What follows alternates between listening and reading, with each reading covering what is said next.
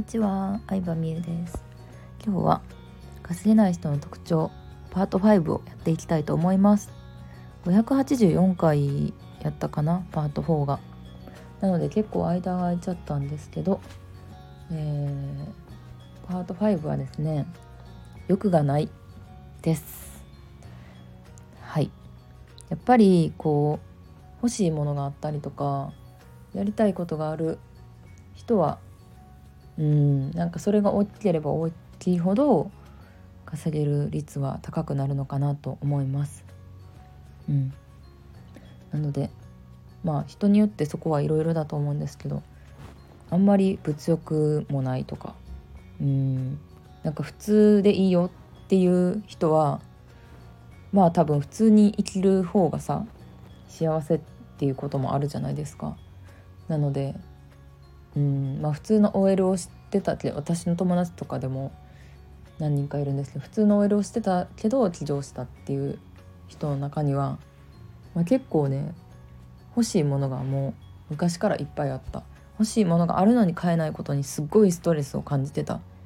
うん、っていう人が多いですね。今の現状にストレスを感じているみたいな。そうそれを原動力にして頑張った結果まあ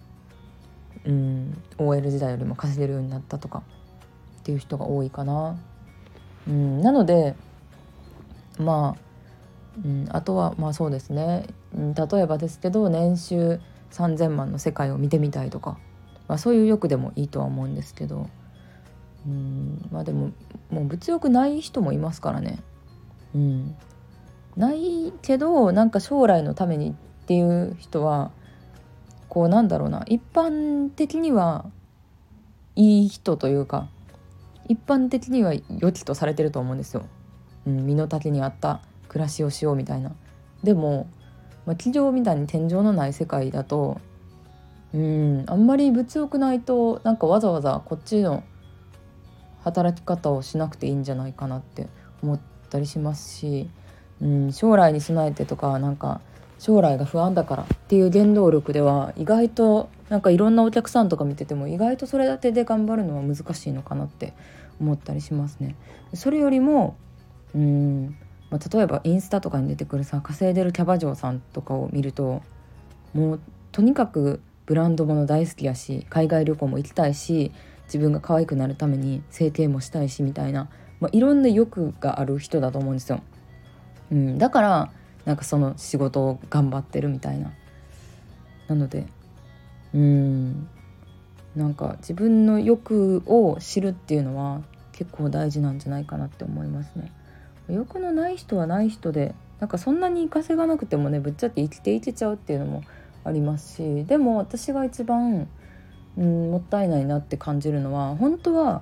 欲があるのにそれに蓋をしちゃってるパターンは一番もったいないなって思いますね。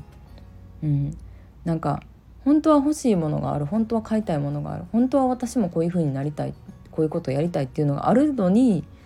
うんなんか欲を出すことはよろしくないってさ、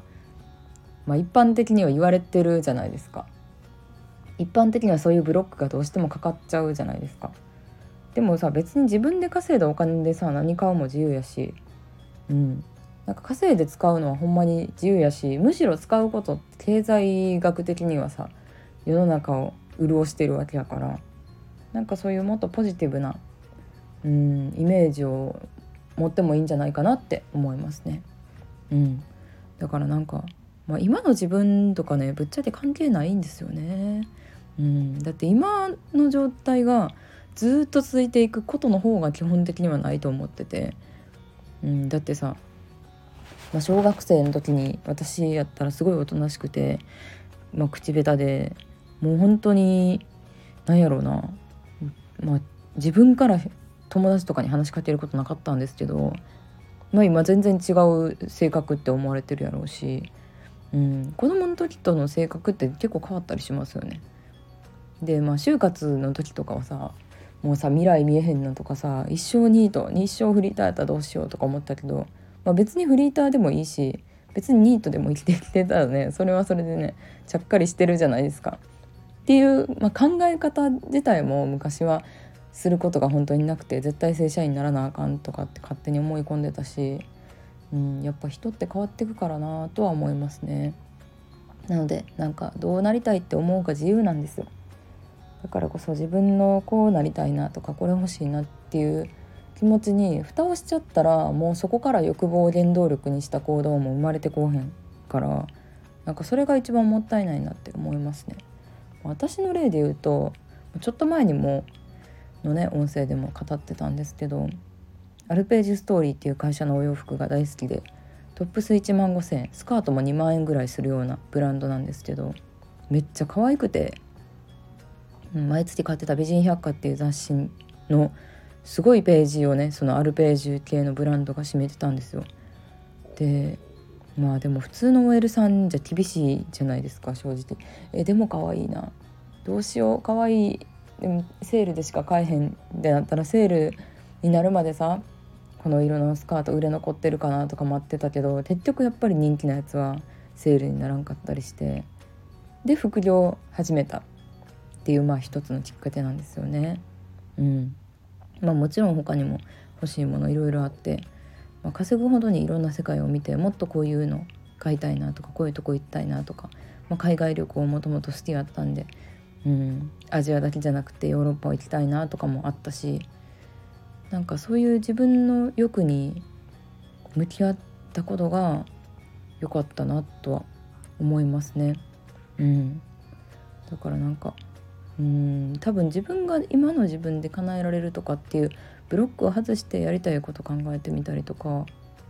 うん。なんか絶対あると思うけどなって思いました。ということで今回パート5は稼いない人のなんだ特徴？欲がない。みんな欲を出していきましょう。私も。もしまあでも私も結構ね回欲がねちょっとあんまないんですよね最近。ちょっと買い切っちゃって欲しいもん。うん。で思一個思ったのがブランド物で欲しいもんあったらとりあえず買うのおすすめですね。うんとりあえず買う、まあ、財布とか何でもいいと思うんですけどちっちゃいもんとかで。結構ブランド物って飽きても売れるんですよぶっちゃけ。だからもっと若い時から買っといたらよかったなって思いますね。うん買っといてなんかその私もなんか買ったブランド憧れやったブランドを手に入れて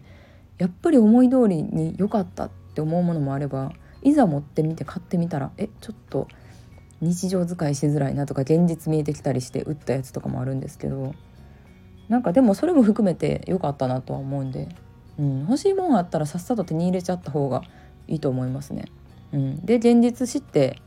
それを目標にもっと頑張ろうって思うかあなんか思ったのと違ったなって思ったらまた別の目標をさっさと探せるんでなんか本当に